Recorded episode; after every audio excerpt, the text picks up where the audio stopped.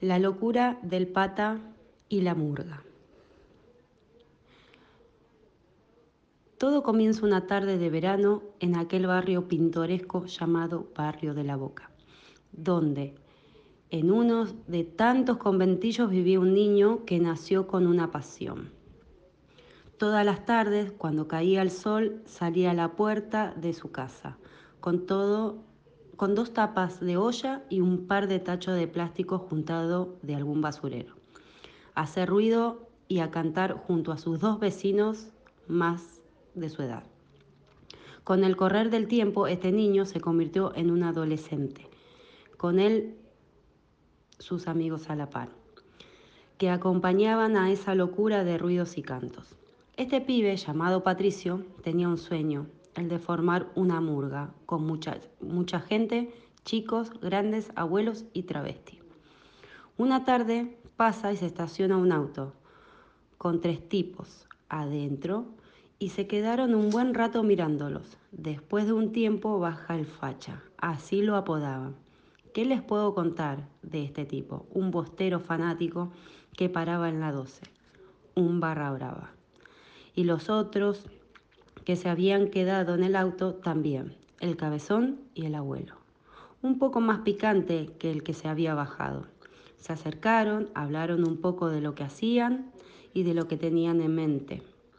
Entre charlas y charlas, a los tipos le gustó la idea y el sueño que tenía este, adolescente, apodado el pata. Se fueron y todo quedó en una charla pasajera.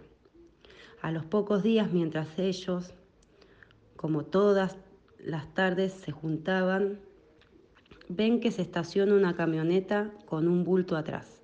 Se baja el conductor y baja un tambor, un redoblante con platillos, una trompeta vieja junto a los instrumentos, un papel pegado que decía, espero le guste esta pequeña donación, firma el facha.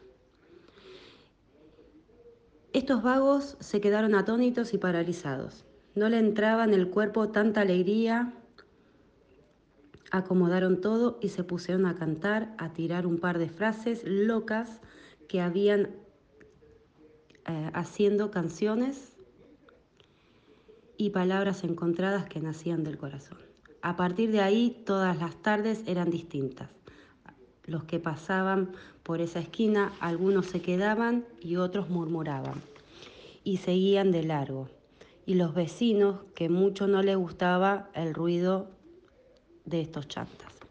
El cabezón y el abuelo volvieron a visitar a los chicos para verlos tocar con los instrumentos donados. Se quedaron toda la tarde y cuando terminaron de tocar se pusieron a hablar y le propusieron al pata ser parte de esta pequeña banda, ya que tenían mucha influencia y conocidos que podían hacer que este sueño crezca, ya que se sentían que eran parte de esto solo por haber donado estas cosas. Pero los pibes se miraron unos a los otros y entre palabras van y palabras vienen, unos insultos de acá y otros gritos por allá, decidieron devolverles todo. ¿Quiénes eran estos tipos que solo sabían apurar a la gente y apretar, pero se equivocaron con ellos? No eran jugadores de fútbol y no tenían nada que perder si los eh, dabas vuelta no le sacabas ni una moneda de 10 centavos. Los viejos decidieron irse y dejarle todo, ya que no consiguieron nada de lo que habían ido a buscar. Unos chantas. Queriendo sacar el provecho de un sueño callejero y a manejar a un par de pibes como lo hacían en la cancha, pero esta vez le salió mal.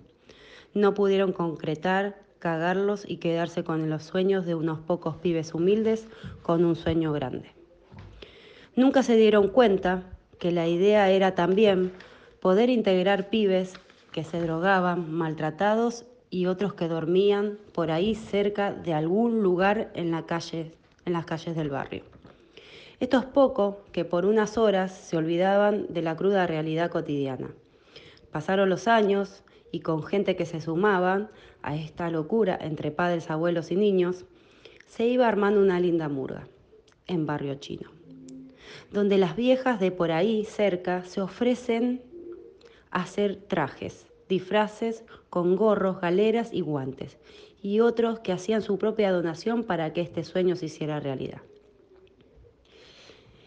El día de salir a la calle había llegado, cumplir el sueño de unos pocos locos con el corazón murguero, la adrenalina de mostrarle a la gente lo que eran, decían a través de sus canciones y baile, no tenía precio. Entre ellos unos travestis que se sumaron, abuelos, niños y miles de familias mirando entre gran, este, este gran espectáculo. Todos vestidos de azul y oro, con guantes blancos, grandes galeras, llevando la alegría a todos los barrios de cada lugar de Buenos Aires. Hoy en día, esta murga creció tanto que tiene un subsidio que le otorga el gobierno de la ciudad, un comedor comunitario donde muchos chicos y abuelos almuerzan y meriendan. Esa esquina llamada el Playón, donde cada turista pasa y lo visita, y gente que viene de paseo por ahí, donde sus grandes paredes tienen un dibujo y el logo de la murga de los amantes de la boca. Hoy en día, hoy en día están en páginas de internet y son llamados en cada evento que se haga en Capital Federal. Lo más grande sin duda, con el director a la cabeza, el pata. Sigue con el sueño año a año, una locura que no termina y sigue siendo los campeones de la murga.